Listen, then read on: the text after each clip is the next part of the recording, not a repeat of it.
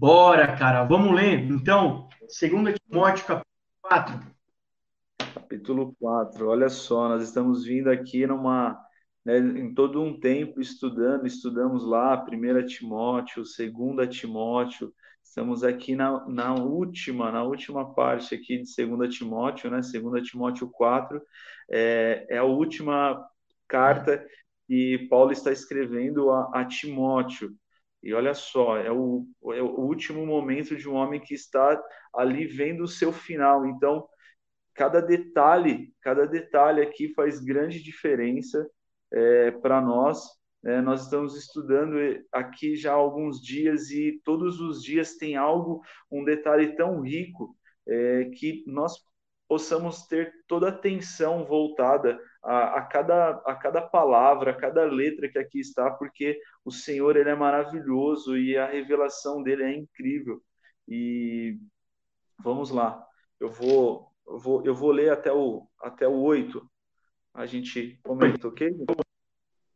Ok. Na presença, é, é, 2 Timóteo 4,1, na, na presença de Deus e de Cristo Jesus, que há de julgar os vivos e os mortos por sua manifestação e por seu reino, eu o exorto solenemente. Pregue a palavra, esteja preparado a tempo e fora de tempo. Repreenda, corrija, exorte com toda a paciência e doutrina, pois virá o tempo em que não suportarão a sã doutrina. Pelo contrário, sentindo coceira nos ouvidos, sentirão coceiras nos ouvidos, segundo os seus próprios desejos, juntarão mestres para si mesmo. Eles se recusarão a dar ouvidos à verdade, voltando-se para os mitos. Você, porém, seja, som, seja sóbrio em tudo, suporte os sofrimentos, faça a obra de um evangelista, cumpra plenamente, plenamente o seu ministério eu já estou sendo derramado como uma oferta de bebida. Está próximo o tempo da minha partida. Combati o bom combate, terminei a corrida, guardei a fé. Agora me esteja reservada a coroa da justiça, que o Senhor, justo juiz, me dará naquele dia, e não somente a mim, mas também a todos os que amam a sua vinda. Amém. Amém, cara. Amém. Uma carta riquíssima, né? Uma carta pastoral, uma carta para Timóteo, líder, discípulo de Paulo, filho na fé de, do apóstolo. É, e ele vai terminar essa carta, né? As duas cartas, são duas cartas, ele está terminando essa, então o último capítulo da segunda carta, ele termina com essa exortação. Ainda um pouquinho na introdução, né? Você estava falando, David, é, é legal a gente reforçar. Que, que interessante, né? Como é importante cada palavra, porque é, é, Paulo ele já está chegando no final dele, né? Está chegando no final do seu ministério. Ele está preso, e ele não deixa de se alegrar com a obra de Deus, mesmo sem a realizá-la com as próprias mãos, vamos dizer assim, cara. Então, tipo assim, a compreensão do apóstolo, a alegria do apóstolo na obra de Deus, não na, na realização de atividades, né? Isso para mim é fantástico como como como cristão, como ministro também, isso me, me, me traz modelo, né? Porque a nossa alegria está na obra de Deus, na existência dela, na, na, no crescimento dela, e não no fazer, na ou seja, a realização pessoal de fazer. Mas é algo que sobrepõe, transcende a mim, transcende a você, transcende a qualquer um de nós, né? É algo, é algo mais nobre, é algo mais soberano, é algo mais elevado do que nós mesmos. Então, não somos donos da obra de Deus, ninguém ninguém a executa, ela não pertence a ninguém. Nós é que pertencemos a ela, né? Então, é, é legal, é muito interessante, assim, porque ela, a carta também já termina meio com, com esse, esse tom de despedida, né? é fantástico. Então, quer dizer, alguém que está na sua carta de despedida, com certeza tem muita coisa importante, riquíssimas coisas para dizer. Ninguém gastaria suas últimas palavras com, com coisas é, quaisquer, né? Sim. E, e, e para Timóteo, né? Timóteo tem, tem, tem Paulo como uma referência, né? É, como uma referência daquele que carrega algo do Senhor, né? E, e para Paulo, Timóteo também é uma referência. E desde a, desde a primeira carta, ele traz ensinamentos, né? Ele traz ensinamentos a ele porque já vê algo para o futuro, né? Já vê algo além dele. E, e, ele já vai ensinando ele desde, desde 1 Timóteo, ele está ali conduzindo, ensinando, caminhando junto, né? E agora em 2 Timóteo, pô, tudo aquilo que nós já vimos, né? Todas essas pregações passadas, esses outros PGs, nós também vimos isso, o ensinamento, o carinho. Ele chama meu filho, ao qual eu tenho prazer, meu filho. Ele considera ele como um filho na fé. E um, é, é um pai. Então, nós que somos pais, nós temos os nossos filhos e, poxa, quão bom é, e nós queremos sempre o bem para eles. Nós sempre queremos o bem. E Paulo quer o bem para ele. E por isso que sempre ele está, no final, olha só, o fim é ele exortar ele está exortando Timóteo, ele está ali incentivando Timóteo, dando a ele a direção. Cara, eu estou vendo o meu fim, mas eu te incentivo. Pregue o evangelho.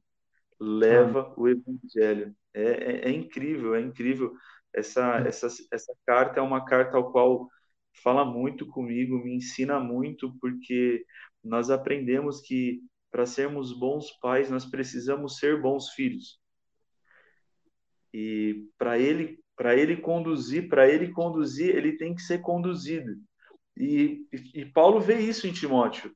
Sabe, você conviveu comigo, você aprendeu de mim. E agora eu sei que você está pronto para ensinar. Isso, isso é incrível, é um passar de bastão, de pai para filho, espiritual ali, mas é um passar de pai para filho. E isso, isso é incrível, isso para mim é, é, é, muito incrível, porque ele nos ensina no nosso dia a dia de como sermos. Primeiro, como filhos, depois a sermos como pais, espiritual. Amém, cara. Bom, a carta, ela tem esse teor, vamos dizer assim, central, né? é uma exortação. Verso 1 Olha, te, te exorto solenemente, né? É uma exortação. O teor da carta, ela, essa primeira parte que nós lemos é uma, o teor é uma exortação. E aqui é interessante a gente pontuar, né? O que, que é exortação? Exortação não é bronca, não é exatamente uma repreensão no sentido que a gente conhece.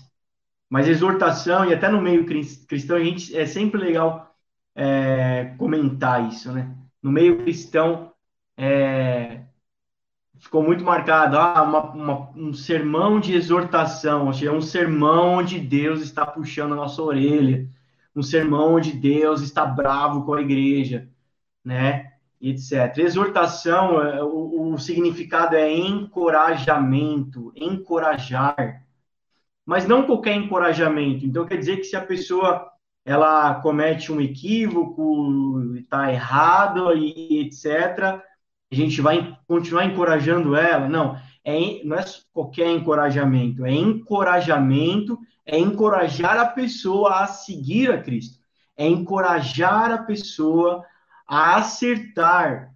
Se ela está errando, é um, é um encorajamento é animar a pessoa, a esforçar a pessoa para que ela acerte, para ela, que ela se volte para o que é certo, se volte para Cristo, para a caminhada de Cristo. É um encorajamento, é animar, é, é, é, é exortar, é tudo isso que quer dizer a palavra. Então, esse é o teor. Paulo está encorajando Timóteo, né? Está animando, esforçando ele ao que? Tá, que exortação que é essa, então? Sabemos que a carta está falando de exortação. Qual é a exortação de Paulo para Timóteo? Aí vem o verso 2. Pregue a palavra, esteja preparado a tempo e fora de tempo, repreenda, corrija, exorte com toda paciência e doutrina. Ou seja, Paulo está orientando Timóteo a fazer isso. Pregue a palavra, né? É, a tempo e fora de tempo, ou seja, em todo tempo, esteja preparado. Está chamando a atenção de Timóteo, ó, preparo. Cara, eu bato muito na tecla. Às vezes nós pecamos muito no preparo. Nós pecamos muito. Nós é, talvez viemos, estamos vindo de uma geração, a geração da tecnologia, onde tudo vem muito rápido, tudo muito é fast, tudo muito, muito é, imediato, né? Às vezes você concorda comigo, é tudo muito para já, né, cara? E a gente é muito ruim de preparo. Então, eu tenho dito para nas aulas, nas nossas reuniões de equipe, eu sempre falo isso, cara, a gente precisa aprender a ser melhor de preparo. É, você quer, eu vou dar um exemplo prático aqui.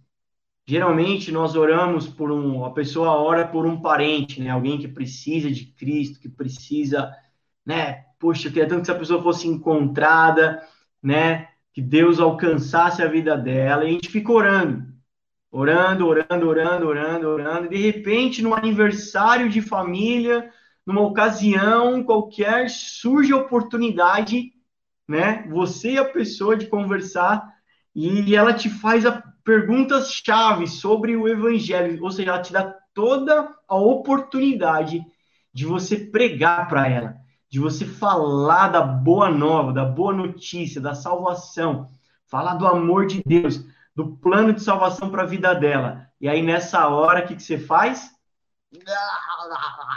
Gagueja. Gagueja por quê? Porque você não está preparado para pregar. Você nunca parou para pensar em responder tais perguntas. Por que Cristo morreu na cruz? Por que, que, ele, por que, que ele me salvou? Do que, que ele me salvou? Por que, que você vai para a igreja?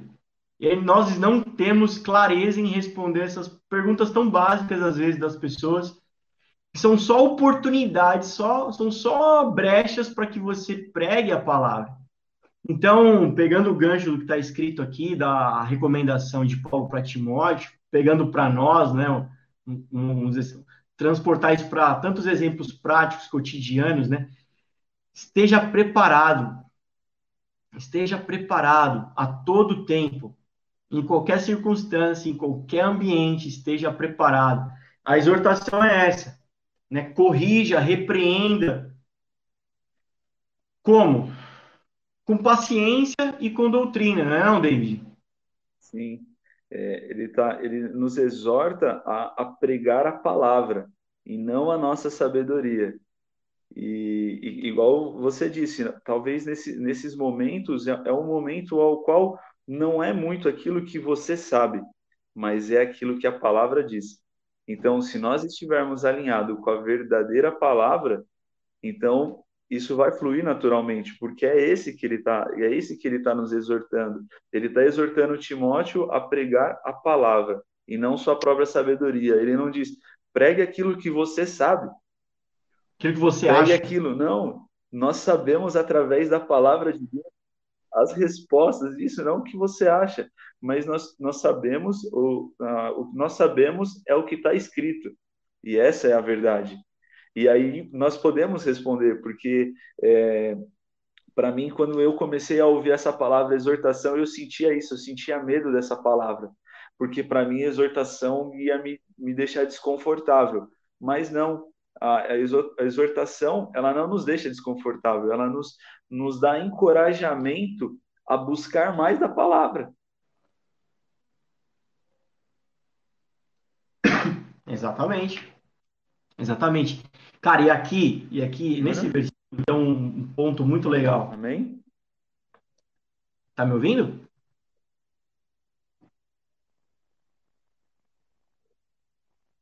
Tá me ouvindo, David? Deu uma, acho que falhou, não sei se só falhou para mim, mas falhou. Desculpa. Tô, tô, te ouvindo, agora voltou. Legal. É, é, é esse versículo 2, para mim, tem um ponto bem legal, bem importante para a gente comentar, que é o. Ele diz assim: olha, corrija, repreenda, como? Com paciência e a doutrina. E aqui, cara, entra o que a gente fala muito. Foi embora. Foi arrebatado de novo. Eu não vou zoar, não, porque a palavra diz que quem, tá, quem está em pé, olhe para que não caia. Vai que a minha rede cai também. é melhor ficar quieto. Voltou? Desculpa, voltei. Voltei. Show de bola. Eu estava falando que tem um, nesse versículo, encaixa algo que a gente fala muito na nossa igreja, que é o rio da cultura. Já ouviu falar do rio da cultura? Já, né? Você é obreiro da igreja, tem que saber o que é o rio da cultura.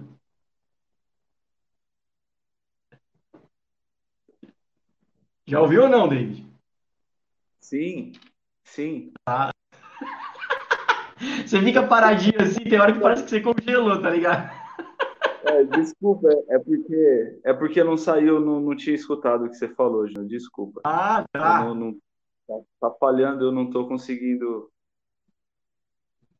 Agora você está me ouvindo bem? Da... Eu, eu já ouvi, sim, eu já ouvi algumas vezes isso ser dito. Legal, você está me ouvindo bem agora? Tô, tô te ouvindo. Ah, legal.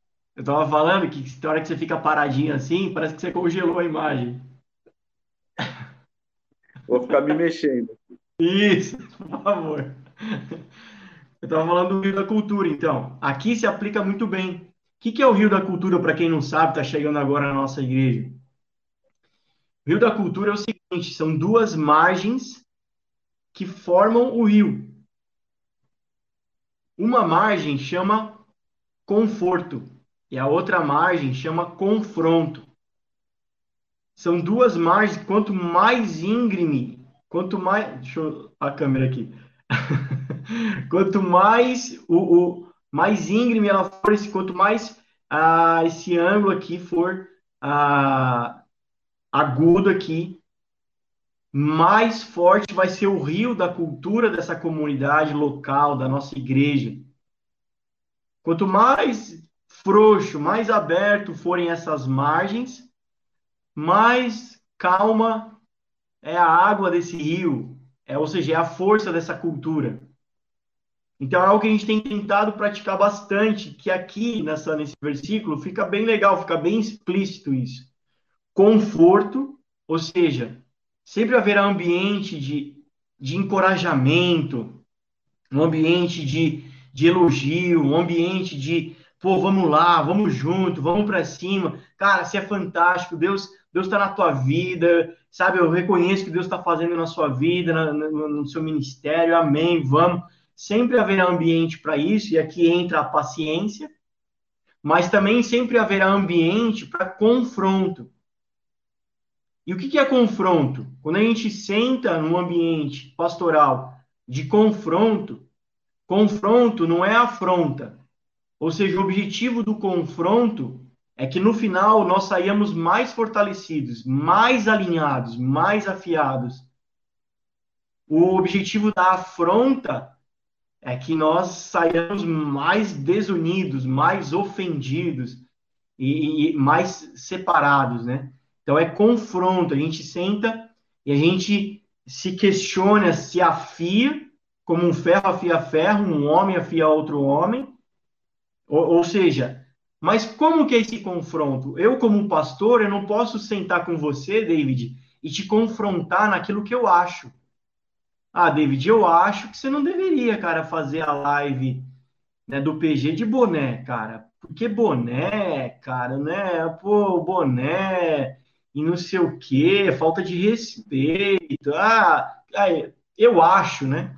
Assim, o nosso confronto não está dentro desse ambiente do que eu acho o nosso ambiente de confronto tem que estar pautado sempre pela palavra de Deus, pela doutrina. O que, que a palavra fala? Então, para eu te confrontar, eu preciso estar embasado no que a palavra está falando. E para que você possa rebater ou até questionar o meu confronto, você vai precisar também de embasamento na palavra. Sim. Mas um embasamento maduro. Mas um embasamento com revelação, não um embasamento que você leu e que você acha. Né? Por isso é importante estudar a palavra, se aprofundar na palavra. E talvez num ambiente pastoral, de alguém mais velho, de liderança, um líder, se a pessoa ocupa essa função na sua vida, é porque de fato ela tenha mais maturidade, tenha um pouco mais de conhecimento, um pouco mais de sobriedade para poder te questionar, para poder te afiar, para poder te alinhar. E a gente, em amor, a gente recebe isso. Então, o confronto é a doutrina, conforto é a paciência, o confronto é a doutrina.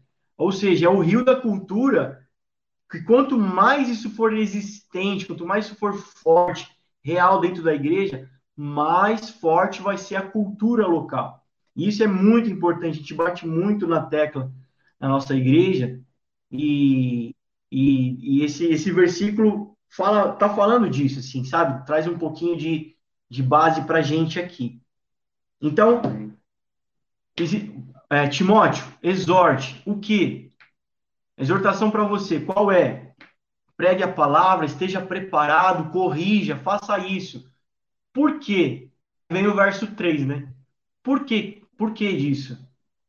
Porque chegará um tempo. E eu acho legal porque esse chegará um tempo, para mim, aponta para um profético, sabe? E aí, é, cara, assim, a palavra toda ela é profética, porque ela não é só para os dias que ela foi escrita. Ela, ela transcende, ela é atemporal. Ela transcende o tempo de Paulo e Timóteo e chega até nós. Então, olha, chegará um tempo em que não vão suportar a sã doutrina. Chegará um tempo que vão rejeitar a palavra sã, sóbria, verdadeira não é não? Isso. Isso quem está dizendo é Paulo, né? Que passou por tudo que passou todos esses anos, né? Esses últimos anos de sua vida e não aceitou ali ficar no, no, no seu conforto, né? Porque nessa, nesses últimos 30 anos, acho que teve dois anos que tem um espaço aí de dois anos que ele fica num lugar onde ali não diz que ele estava sendo perseguido. E ali ele muda e dali ele sai e, e continua, vai para sua última viagem. É, ele, ele não para no conforto, né? Porque aquilo que ele é chamado é para pregar o evangelho, então ele segue, né? O, esse é, é um caminho difícil, né? E, e eu não, não, não sei quem foi que nos disse que seria fácil, né? Que se, servir ao Senhor não quer dizer que nós ganharemos, seremos ricos em bens, né? Porque se nós olharmos pela vida de Paulo, o que ele deixa para Timóteo é uma vida de perseguição. Aquilo que ele ganhava era pedrada.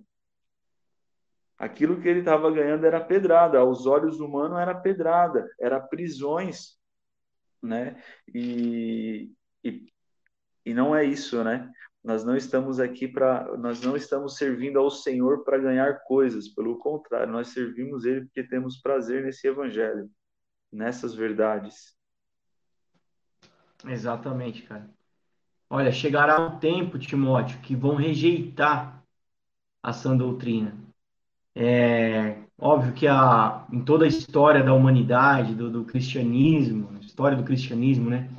Quantas coisas aconteceram, quantos quantos outros movimentos, quantos desdobramentos, né, foram aparecendo pelo meio e até se tornando outras religiões, né, é, saindo do, do cristianismo, questionando falsos mestres, enfim, falsas doutrinas.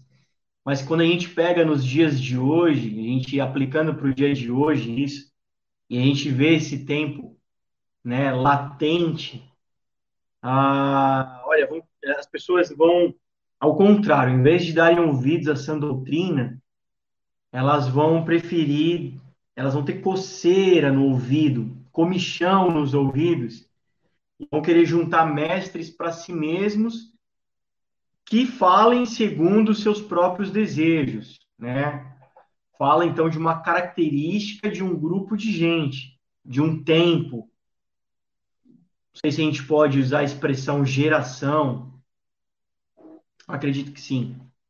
É, cara, e a gente vê isso muito nítido pela internet.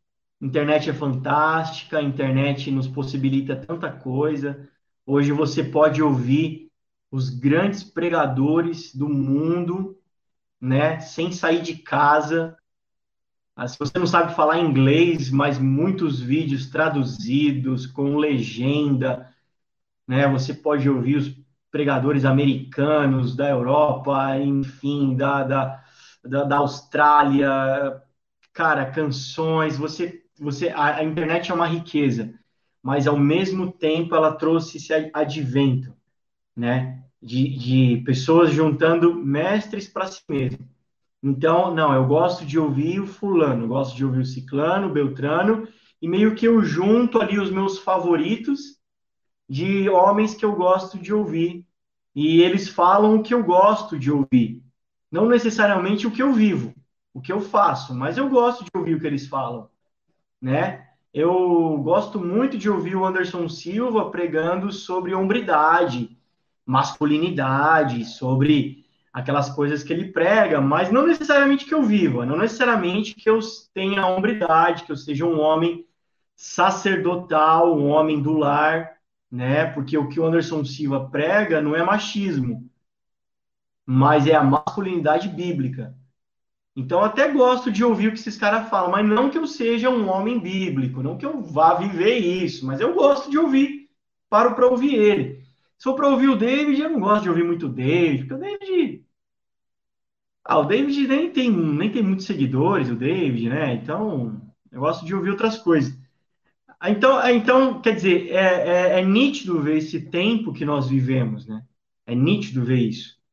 É, a gente gosta de ouvir o que nos agrada, mas não necessariamente que a praticamos. E aí, quando ouvimos alguma coisa que não nos agrada, a gente deleta, descarta, porque, ah, não é para mim, é para alguém isso daqui, a gente passa em frente. Estou sendo muito simplório, muito simplista, né? Aqui, talvez. Mas, claro que a gente poderia aprofundar um pouco mais nesses versículos.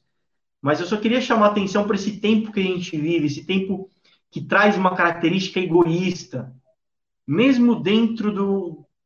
se travestindo de evangelho, mas sem perceber, traz conotações egoístas, né? Por isso que eu sou um, um, um, um talvez um crítico, né, de posicionamentos e de pregações ou de revelações do evangelho a lá Dave Leonardo, né? É um evangelho que fala de você, é um evangelho que fala do seu bem-estar, é um evangelho que fala o que você está querendo ouvir. Não é não? Sim, alimenta a alma, né? Alimenta a alma isso, né? E no, aí no, no 6, ele traz para nós, né? Quanto a mim, já estou sendo oferecido, já, quanto a mim, já estou sendo oferecido por libação, e ao tempo da minha partida chegou. Combati o bom combate, completei a carreira, guardei a fé. Desde agora me está guardada a coroa da justiça. Aqui eu destaquei uma palavra que, que vai fazer sentido nisso é, essa palavra está lá é, no 5, né? No 5 diz, mas você seja sombrio com todas as coisas. Ele está falando seja moderado, né? Algumas versões falam seja moderado com todas as coisas. É, suporte as aflições, faça o trabalho de um evangelista, cumpra plenamente o seu ministério. Quanto a mim, já estou sendo oferecido por libação, e o tempo da minha partida chegou. Né? Eu, eu destaquei aqui a palavra moderado, né? Aqui so, sóbrio, né? Essa palavra aqui, ela é, o significado dela é nepo, calmo, sereno de espírito, né? Então, o que ele diz é que o seu espírito seja calmo, sereno. O seu espírito esteja calmo, porque com o seu espírito calmo você ouve aquilo que é do Senhor. Você não vai ouvir as vozes externas, porque em meio a toda conturbação, em meio a tudo que possa acontecer, você tendo o seu espírito calmo, vai estar tá tudo bem. Você não vai dar atenção às outras coisas. Ele não diz alimente a sua alma, né? Ele está falando sempre do seu espírito e não da alma. Nós aprendemos isso com ele e trazendo para o dia de hoje é isso. Não alimente a sua alma. Não ouça aquilo que você queira ouvir, porque ouvir aquilo que eu quero é bom, porque é o que eu quero.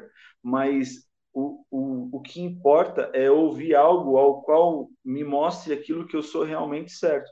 E na palavra de Deus, ela nos exorta dessa maneira: a olhar aquilo que eu estou fazendo de errado, a praticar aquilo que eu estou certo. Nenhum momento na Bíblia está dizendo sobre alimente a sua alimente a sua alma, é, acumule bens, acumule coisas, acumule nesse tempo que você está vivendo, junte-se pessoas, esteja somente com pessoas que tenham bens. Não, pelo contrário, leve o evangelho a todos, estejam com todos. Paulo ele está sendo perseguido, ele está ali no final, ele está preso, mas mesmo assim ele fala: orem por, orem pelas autoridades, sabe? Não, não se junte e se voltem às autoridades, não orem pelas autoridades. Nós estamos prestes aqui a passar por um tempo de escolher uma autoridade ao qual vai servir aqui para nós. E nós temos a, a, nós temos a responsabilidade de orarmos por aquele que irá ali tomar a frente, por aquele que vai assumir isso. Né? Isso tem que estar no nosso espírito, porque ele está nos falando, tenham um espírito calmo. Aqui ele está falando sobre, é, ele está falando aqui, mas você seja sóbrio, mas você seja calmo. Mas esse você, esse nepo, está falando não dele, pessoa, está falando sobre o espírito, o espírito dele ser calmo. Nós, com o nosso espírito do Senhor em nós, se ele estiver calmo, ele vai estar tá ouvindo do Senhor. Pai, eu te peço nessa noite que o meu espírito ele seja sóbrio, ele seja calmo, né? Para que eu possa ouvir ele e não ouvir a minha alma, não a minha vontade, mas sim a sua vontade. Amém, cara. É, é, esse tipo, esse tipo de pregação, contrário do que você está falando, né? Vai alimentar sua alma, só o desejo, vai dar tudo certo, vai ficar tudo bem. Parece ser uma palavra de esperança, parece ser uma palavra de ânimo, parece ser o evangelho. Mas, cara, o apóstolo Paulo é esse testemunho vivo. Ele, ele, tá, ele ensina pra gente o que é padrão de alegria o que, que é padrão de saúde, o que, que é padrão de vida, o que, que é padrão de liberdade, né? Ele está preso, ele tem tudo para para tá, ser o, o, perdedor, né? Alguém que não deu certo ministerialmente. Ele está ensinando para gente que a, a, as vitórias terrenas não tem nada a ver com os objetivos celestiais. E nem sempre dá tudo certo aqui na Terra, quer dizer que está dando tudo certo lá no céu. E o que mais importa para a gente? E o que mais importa é dar certo aos olhos dos outros ou dar certo aos olhos de Deus? Cara, eu deixo aqui para o pessoal entrar, fazendo um parênteses aqui, entrar no. seguir o Instagram do missionário chileno Vergara. É só você dar uma olhadinha lá. E a gente, às vezes, é confrontado, quando a gente sai um pouquinho da nossa bolha que a gente vive, a gente é confrontado por outras realidades. Ontem mesmo eu estava vendo uma, uma matéria, uma postagem no Instagram dele. Uma criança, se não me engano, no Paquistão, não me lembro, é algum desses lugares muçulmanos. Uma criança de 12 anos, órfã de pai e mãe, criado pelos avós naquele lugar tão pobre, naqueles lugares tão, né, esquisitos, que são aqueles lugares do Oriente Médio. Essa criança foi sequestrada e espancada por adultos e tem as fotos lá no, no, no Instagram dele. Pelo simples fato de professar a fé cristã, crer em Jesus, uma criança de 12 anos, por não negar a sua fé. E você vê aquela criança, eu que sou pai hoje, fico muito mais sensível com relação às coisas de criança, né, com crianças. E fico pensando no meu filho sendo espancado daquele jeito, porque ele crê em Jesus.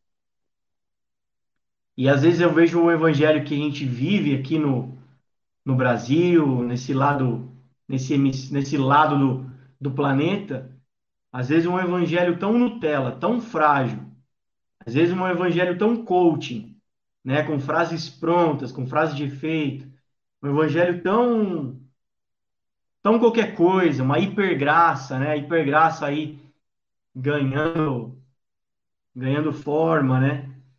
Uma, uma graça sem arrependimento, santa ceia sem confissão de pecado, é, já foi, já é, é moderno agora. Então tudo isso fala, estejam preparados. Pastores, a carta é pastoral, é para pastores. Pastores estejam preparados a tempo, fora de tempo. Estejam preparados para corrigir, para ser pacientes com doutrina, mas olha, você precisa ter essas bases, porque na hora de confrontar, você não vai poder colocar o que você acha. Você precisa colocar a palavra de Deus. Para ensinar o seu filho, a sua filha no caminho que ele tem que andar, você não vai poder ensinar ele, você não vai conseguir construir um cristianismo à base do que você acha. Você precisa trazer a palavra de Deus, a luz da palavra de Deus, para dentro da sua casa. Você vai educar o seu filho no caminho que ele tem que andar, mostrando para ele, por exemplo, como que você trata a sua esposa. Como que é o casamento de vocês. Porque você pode ler história bíblica para o seu filho toda noite antes de dormir, você pode falar para ele que ele tem que orar e obrigar ele a orar, ir para a igreja, mas ele olha para você, para sua esposa, para seu marido, eles não veem Cristo. Então, trazer a palavra, trazer esse testemunho vivo da palavra. Estejam preparados, porque vai chegar esse tempo. Esse tempo já chegou. E a gente vai precisar combater, corrigir isso.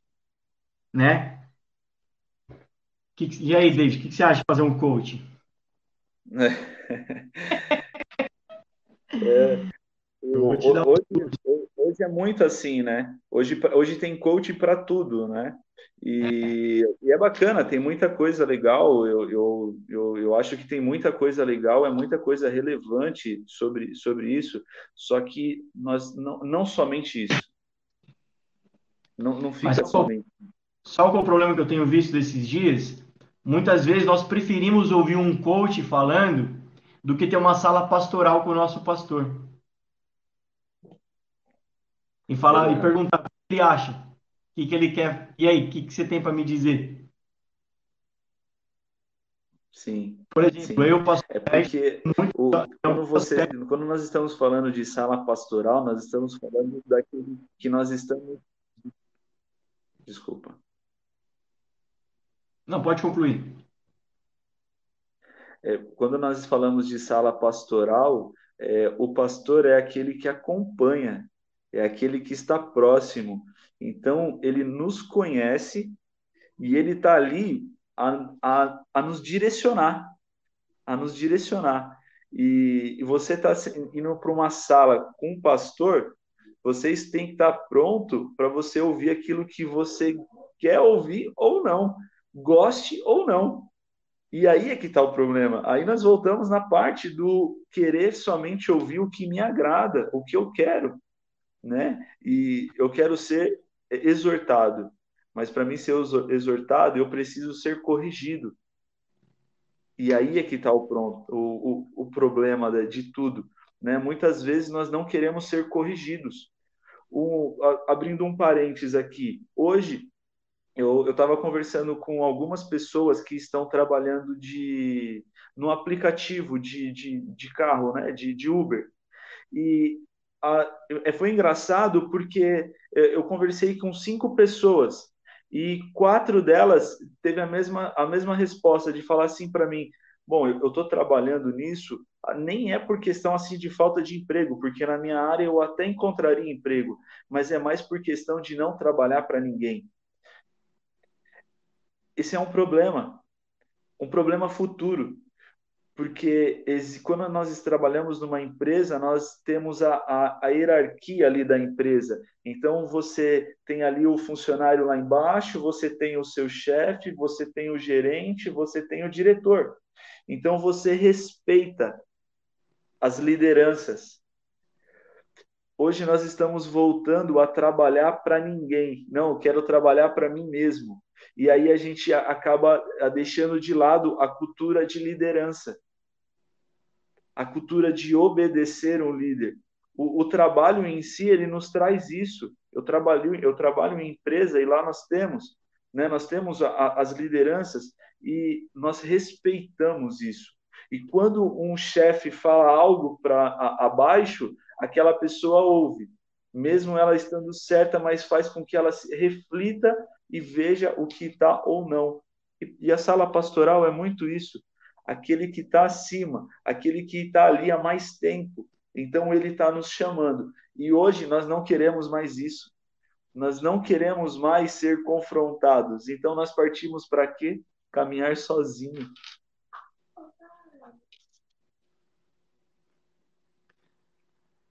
E vai dar muito errado, né?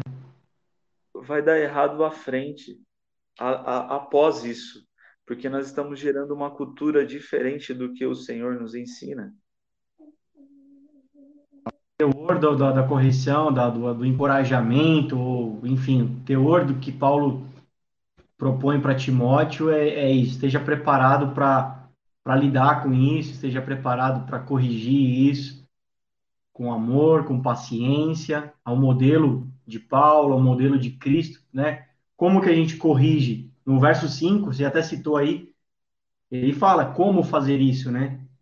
Sendo moderado, equilibrado, tendo o espírito calmo, né? Ou seja, a gente não entra, não é uma treta, né? É... Suportando os sofrimentos, fazendo a obra de um evangelista, e eu acho interessante aqui porque esse verso 5 ele, ele aponta para isso assim, né? Olha, cumpra plenamente o seu ministério, né? E para nós obreiros, mais uma vez, qual que é o ambiente, qual que é o contexto do livro, né? Da carta, é uma carta pastoral para nós. Então, é esse esse objetivo de termos essa plenitude ministerial, né? Lidar com tudo isso, ou seja, vai vai ser necessário equilíbrio, suportar, porque nem todos, nem tudo vai ser mar de rosa, vão concordar com você e etc. Mas faça o trabalho de um evangelista. Qual é o trabalho do evangelista? Pregar a palavra, anunciar a palavra. Legal, vamos dar uma avançada aqui para a gente ir para o fim? Amém. No verso 6, então, ele já começa essa despedida ah, ele fala, já estou sendo derramado como uma oferta de bebida, e para quem quiser conferir, está em Números 28, 28, 7, né? O que, que é essa oferta de bebida? Eram ofertas diárias que eram feitas, e Paulo faz essa comparação com a vida dele. Ah, o verso 7 ele diz: Combati o bom combate, terminei a corrida, guardei a fé. Esse versículo é emblemático, né? Muito bom. Você tá, tava me falando sobre isso aí, compartilha e, com a gente. Eu, eu destaquei mais uma palavra aqui também, que é guardei a fé. No, no grego é etéreo, né? Tomei conta de. Ele significa, ele não fala guardei, que agora eu deixo aqui guardado, guardei na gaveta aqui minha fé e agora sigo. Não, a, a fé mantém com ele. O que ele está querendo dizer para nós é: eu tomei conta. Eu tomei conta da minha fé com dedicação. Ele teve dedicação à fé. Ele, ele nunca deixou. Ele é um exemplo para nós de, de guardar a fé. Porque quando estava ruim, quando estava difícil, quando ele estava preso, ele, ele deixa lá uma mensagem para nós: alegrem-se no Senhor. Ele não fala, se entristeçam quando estiver ruim, não. Ele fala, alegrem-se no Senhor. Ele está falando aqui, eu tomei conta da minha fé, guardei a fé, combati o bom combate. Meu, olha que incrível. Eu cuidei da fé. Eu tomei conta dela. Eu tive dedicação a ela. Eu tive dedicação, eu me dediquei a esta fé. Eu me dediquei. E aí vem a, vem a pergunta para nós: o que, que nós estamos fazendo da nossa fé? Sabe, ele está nos exortando a isso. Ao que você está fazendo com a sua fé? Sabe, ele tomou conta dela, ele cuidou dela, ele zelou por ela. Eu guardei a fé. Louco, né? Isso é, isso é incrível, né? Louco, e o que você estava falando também sobre é, combater o bom combate, né? É, terminei a corrida e guardei a fé. Cara, é interessante porque ele faz essa ilustração, essa comparação com o soldado. Sim, ele, ele, ele nos pontua, né? Ele nos pontua. Ele está ele tá nos pontuando, né? Como um soldado, como um atleta e como um lavrador. O, os três são aqueles que eles estão ali se dedicando algo a, acima deles eles estão é, eles estão eles se dedicam o, o soldado ele vai combater um, está indo a uma guerra por questão da, da pátria. É além dele. É além dele. Ele não está indo por ele. Ele está indo um, isso maior é algo algo muito maior. E ele nos dá esse exemplo é, o atleta de chegar ao fim. Esse atleta é aquele que chega ao fim aquele que passa da fita sabe? Quando fala muito de atleta, a gente imagina a, o corredor, né? E, e ali ele está correndo ele chega ao fim. Quando ele chega ao fim, tem uma fita lá. Antes se quebrava, hoje tem a fita lá, eles soltam e a fita cai. Ali é o fim. Então ele chega a esse fim, ele está vendo a esse fim. O, o lavrador, ele está ali cuidando da terra, ele está cuidando de algo que vai ser além. Muitas vezes existem, existem alguns frutos que eles só vão ser colhidos muito além das nossas expectativas de tempo de vida.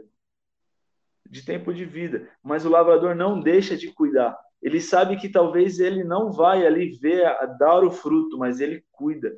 Ele levanta cedo. Enquanto muitos estão ao redor fazendo outras atividades, ele está ali cuidando, zelando, por algo maior que ele, algo além dele. E o nosso maior exemplo é Jesus. Jesus, porque Jesus, ele, ele cumpriu algo além dele, algo acima, né? E, e, e isso é, é incrível quando ele pontua dessa maneira, como um bom soldado. Olha só, poxa, nós precisamos ser esse bom soldado ao qual nos alistamos e, e vamos ali prontos para a batalha, para o fronte, né? Que zelamos. Um atleta, o atleta, ele supera suas expectativas. O atleta ele está sempre ali treinando todos os dias, alimentação regrada, ele está ali cuidando da sua saúde, cuidando da, da pressão cardíaca dele, ele está ali cuidando do seu coração, porque você ser um atleta, eh, você precisa cuidar disso necessita você cuidar do seu coração. Eu, eu não sabia, eu não sabia, mas esses dias passando na médica numa consulta do coração, ela disse: David, a gente precisa cuidar da sua pressão porque ela tem que estar tá baixa. Por quê? Vai chegar um momento que ela vai aumentar. Se ela tiver alta e ela aumentar, vai extrapolar o que se deve. Mas o atleta, ele tem um batimento baixo. O coração dele está funcionando ali mas está tranquilo, porque quando ele estiver que correr, os batimentos dele vão estar normais. Nós precisamos cuidar do nosso coração. Nós precisamos cuidar da pressão que está aqui, ó, fluindo no nosso coração. É, é incrível isso, né? Fantástico. É legal também a questão da comparativo com um atleta que corre, né?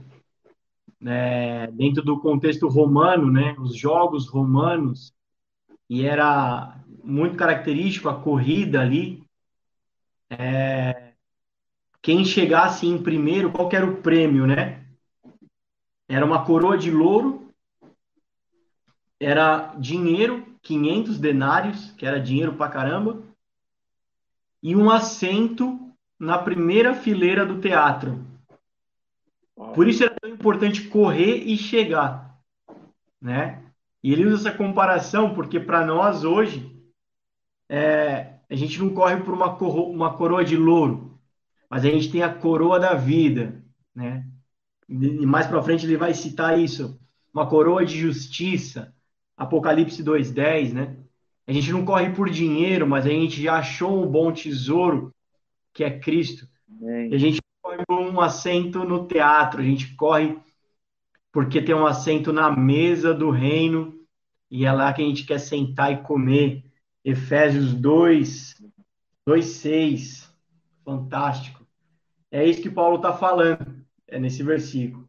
E no verso 8, ele vai dizer: Agora me, me está reservada a coroa da justiça, que o Senhor justo juiz me dará naquele dia, e não somente a mim, mas também a todos os que amam a sua vinda. E aí, queria terminar a gente fazendo esse comentário aqui. A todos que amam a sua vinda. Existe uma promessa de receber tal coroa. Existe uma promessa de quando nós terminarmos essa carreira, recebermos do Senhor o que está prometido. Mas para quem está prometido? para todos os que amam a sua vinda, cara. E essa parte me toca demais, cara. Nós precisamos amar aquele dia que é a vinda do Senhor. No módulo 2 a gente está estudando sobre igreja, né, falando muito sobre reino. E aí não tem como você falar, não estudar sobre reino e não falar muito sobre a segunda vinda de Jesus. Então a gente está muito, muito o assunto em, em dia, em pauta, assim. E olha que interessante, é aqueles que amam a vinda do Senhor, cara. Se há um conselho que eu gostaria de deixar aqui nessa transmissão de hoje para nós, para nossa igreja, se há uma coisa que a gente tem que amar a igreja é isso, é a vinda do Senhor. Mais do que amar o culto presencial, nossas atividades, a gente ama de verdade, os nossos olhos estão voltados lá para aquele grande e glorioso dia. Como líder, como pastor, às vezes é muito tentador querer voltar os meus olhos só para o próximo culto, só para a próxima atividade, só para a próxima visita. Cara, a gente precisa estar com os olhos focados naquele grande e glorioso dia. Porque todo o resto que passar por aqui é, ganha conotação dentro desse Bem, contexto maior. Acho que acho que travou. Tá normal para mim aqui, vai aí.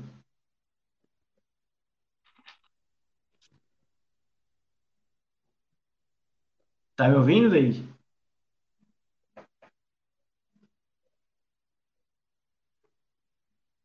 Tá me ouvindo?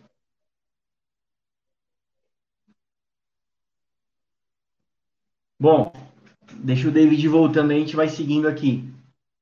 É isso, igreja. O restante da carta ele faz algumas recomendações. Não daria para a gente entrar em grandes profundidades aqui agora para não tomar mais tempo. No final ele faz a saudação e é interessante destacar aqui Priscila e Áquila, né? São um casal que é um casal que são os primeiros discípulos de Paulo nas viagens missionárias de Paulo. Em Atos eles aparecem, em Romanos eles aparecem são fazem parte dos 70 discípulos de Jesus, os primeiros discípulos de Jesus. Então, é, e Priscila e Aquila, eles, eles têm um papel fundamental. Se você não assistiu, recomendo você assistir o filme Paulo, o Apóstolo de Cristo, né? Fica bem retratado muitos personagens nesse contexto que, que a gente está aqui estudando. Acho que vai ser um filme bem legal para complementar a sua visão, né, o seu entendimento dessas cartas de Paulo. É um filme bem legal, assiste, muito edificante. Priscila Aquila aparece lá, eles têm um papel bem importante na história. aqui nesse período. E é isso. Tá me ouvindo, David, agora? Sim, tô, tô te ouvindo, Júnior. Show de bola, legal. Deu uma cortada, eu dei uma cortada aqui, quando você voltava. Amém. E é isso, cara. Você quer falar mais alguma coisa? Quer complementar? Cara, eu acho que, a, não sei se a internet vai, vai manter, mas, é, gente, é um, é, um, é um prazer, um dia muito bom aprender, compartilhar um, é, isso com, com vocês, compartilhar disso, desse momento. É, o Senhor está falando, o Senhor está nos dizendo, Paulo nos deixa toda essa mensagem que ele deixa para Timóteo, mas eu, eu gosto de ler assim, me colocando no lugar de ouvir aquilo que ele está ensinando, para que nós possamos levar isso para os nossos dias. É, nossas atitudes vão ser o que faz a diferença, não será só conhecer de toda, de, de, de tudo, ter a, o, o, aqui a, a palavra saber na ponta da língua, se não praticarmos isso todos os dias, né? Na, na nossa casa, na nossa família, e eu, eu creio que o Senhor está fazendo grandes coisas, porque eu, eu costumo dizer que tudo que o Senhor fez é, foi grande, foi maravilhoso, por que para nossas vidas teria que ser pequeno? Então, o que ele tem para nossas vidas é grande, eu creio nisso, e que nesses dias o Senhor faça grandes coisas na vida de vocês, aqueles que estão ouvindo, que o Senhor alcance é, através desse vídeo. Se você está aqui nos acompanhando, chegou até o fim, é, olha, entenda que o Senhor está contigo, o Senhor está te alcançando, sinta-se amado por Ele. O, o Pai, Ele te ama, é, não é nós falarmos o, o Senhor te ama, mas é o Pai ter isso e você sentir esse amor, receber desse amor. E eu sou muito feliz, eu sou muito grato por esse tempo, por este momento. E eu queria dizer aqui a minha gratidão, queria deixar minha gratidão de poder compartilhar desse momento com vocês. Amém? Amém, cara. Glória a Deus. Cadê a galera aí para dar o aquele arremate final? Cadê os Amém. Os recados, cadê os, os avisos? Amém. Se caso você tenha alguma dúvida, ficou algo que você não compreendeu, que nós possamos esclarecer alguma coisa, nos procure, nós estamos aqui para servi-los e aquilo que nós não soubermos, nós vamos procurar. Eu digo por, por mim, o que eu não souber, eu tenho pode ter certeza que eu vou buscar para poder responder e compartilhar de mais momentos aprendendo a palavra do Senhor. Então, se ficou alguma dúvida, alguma pergunta, nos procure, tá? Se é, através aí do canal da igreja, pode no, nos buscar lá e nós estamos aqui para servi-los. E será um prazer poder compartilhar de mais momentos com vocês. Amém. Amém. Legal, galera. É isso. Com isso a gente fecha segundo Timóteo. É... Logo, logo a gente está voltando às atividades normais, presenciais. Inclusive o PG, galera. Nossa, nosso desejo é que o PG seja, seja de fato um encontro presencial, né? Também. Porque só de domingo é muito pouco.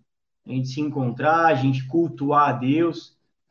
Então, para quem, para quem não sabe, por exemplo, antes da, da pandemia, né? Esse ano, o PG sempre foi um encontro quase que, né, outras igrejas chamam de célula. A, a gente chama de pequeno grupo, PG. Então, eram encontros semanais, é, onde, onde nós poderíamos cultuar, orar uns pelos outros, aprender mais da palavra. Né? Esse momento de pandemia nos jogou para o online, mas é o nosso desejo aos poucos nós retomarmos, para termos mais proximidade, afinidade, caminharmos mais juntos, não só de domingo, mas mais um dia da semana também. Podemos ser pastoreados, cuidados uns pelos outros. Isso é muito, muito bom, muito imprescindível, tá bom, gente? Então, logo a gente vai ter novidade e notícia sobre isso. Fiquem atentos. Quero agradecer também toda a galera aí. Deus abençoe demais a vida de vocês. Estou morrendo de saudade de todo mundo. Já estamos aí quarentenados já há bastante tempo, mas, mas aí mais um pouquinho pela frente, mas vai passar tudo isso, né? Continue orando pelos nossos irmãos. Muito feliz com a galera que tem entrado nas reuniões de oração, tem sido bênção, tem tido frutos. É, fica atento no grupo da igreja, logo a gente vai ter outra reunião de oração que a gente tem feito via aplicativo. Tem sido uma bênção, cara, e eu estou muito surpreso, assim, porque a, a, a galera manda bala mesmo online, mesmo cada um na sua casa, cara, e você sente aquela vibe como se estivesse todo mundo junto, cara. Isso é sinal, assim, de unidade no espírito, eu fico muito feliz. É, cara, que, que noite. Valeu, David. Obrigado. Muito obrigado, Júnior. Uma boa noite. Se cuidem. Galera, se cuidem. Se cuidem, galera. Vamos lá. Vamos, vamos jogar para cima aí a energia, é, o fogo no espírito para a gente aquecendo as turbinas, porque quando a gente voltar, a gente volta com tudo. Vai ser um tempo ainda mais impactante, tenho certeza. Amém?